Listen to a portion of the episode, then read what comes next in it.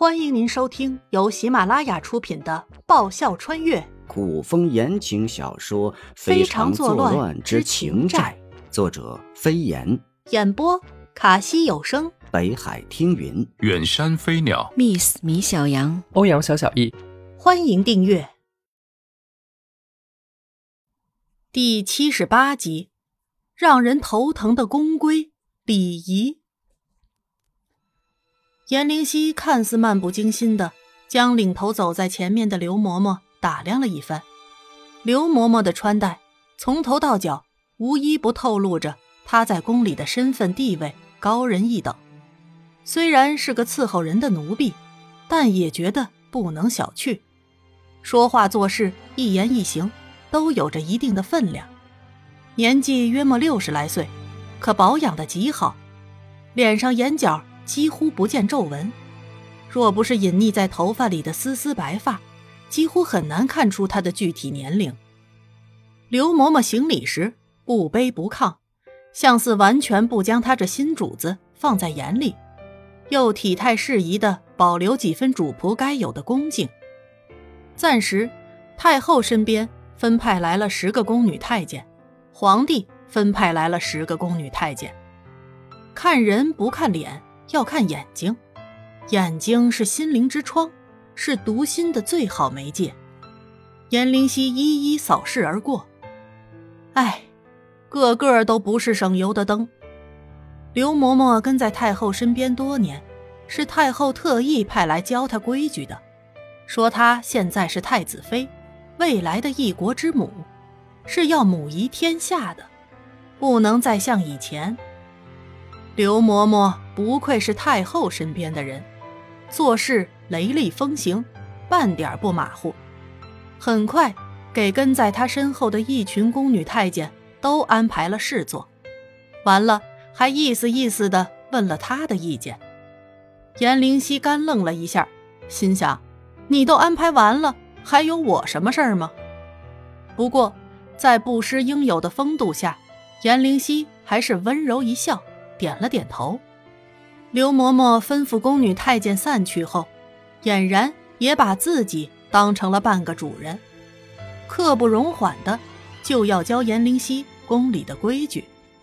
颜灵溪这才发现，刘嬷嬷顺道还专程给她带来了各种有关的书籍，看着书案上堆得像小山一样的书，颜灵溪硬是再也直不起腰。摆不正，因头上金钗不摇压得晕乎乎的脑袋，头一歪，整个人当时就垮了。太子妃娘娘，刘嬷嬷轻咳了一声，提醒：“还请坐有坐下。您现在可是有身份的人，一言一行、一举一动，可都不能失了身份。”说时。刘嬷嬷板着个脸，甚是严厉。不过，她眼里那一抹快如疾风般一闪而逝，压根儿就看不起她的嫌弃，可没逃过颜灵溪的眼睛。颜灵溪不动声色地矫正好坐姿，嘴角邪魅的笑容微不可见。他只是不喜欢勾心斗角，并不代表他就软弱可欺。强大破人的气场。从颜灵溪周身四散开来。刘嬷嬷，颜灵溪似笑非笑，似笑非笑是一个最容易让人捉摸不透的表情，在情况不明的情况下最是好用，至少在对方也看不到你的实力，给人高深莫测之感。好破人的气场。刘嬷嬷跟在太后身边多年。算是宫里一等一的老人精，大大小小的场面，各式各样的人见过不少。他自认为自己能妥当应付，从太后那里接过任务时还自信满满。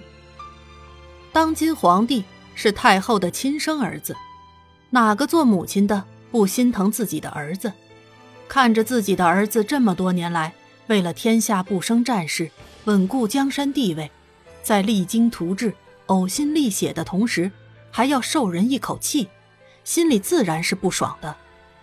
但时机未到，不得不隐忍不发，所以太后一直都不喜欢皇后，偏偏皇后还仗着娘家势力，很多时候都不知收敛，在后宫我行我素，一人独大。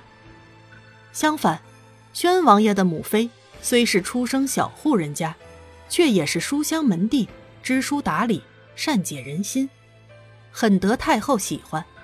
宣王爷从小聪明过人。太后对他这个孙子也是喜欢的紧。忍了这么多年，虽然暂时还不能彻底让皇后和她的娘家国公府倒台，好歹也能一书憋在心里多年积累下来的郁结之气。宣王现在是太子了，将来的一国君主。从一开始，太后就觉得傻女颜灵犀配不上她的孙子。当年在明白皇帝和其母妃的用意后，不得不默认下这一门亲事。现在就算颜灵犀正常了，嘴巴虽然是甜了点会哄人，但无才无德，仍然配不上他的孙儿。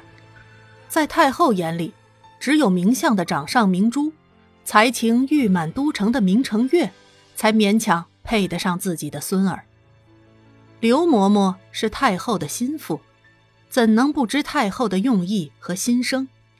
心腹有时不需要言语，也能明白自己主子需要自己做什么。颜灵溪是很漂亮，自古红颜多祸水。听说在王府时，身为宣王的太子被其迷得神魂颠倒，这样的祸害和绊脚石岂能留？刘嬷嬷倒是没想到，此女倒还有两把刷子。藏的倒是很深。刘嬷嬷缓了缓自己的脸色，静候下文。果然，在宫里能存活到最后的赢家，都不是什么简单的角色。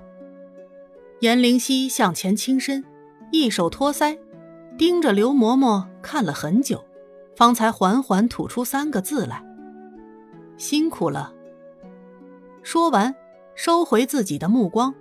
开始翻看桌上堆得跟小山一样的书，说来也奇怪，最近他能感觉到一直被他带在身上的情缘珠有异动，很神奇也很神秘的力量萦绕在情缘珠上。比如说现在，颜灵犀发现，只要他静下心来，集中注意力去看书，书上的那些字就会一个一个连着蹦进他的脑海。渐渐的，他的脑海也就会形成一本书。见颜灵犀全神贯注，看得非常认真仔细，站在一旁的刘嬷嬷越来越是狐疑。他识字吗？要知道，他曾经是一个傻子呀，只知道吃喝的傻子。若不是生在王侯将相家，恐怕早已不存于世。嗯，娘娘。书一页一页的翻动，刘嬷嬷忍不住了，试探着问：“你看得明白吗？”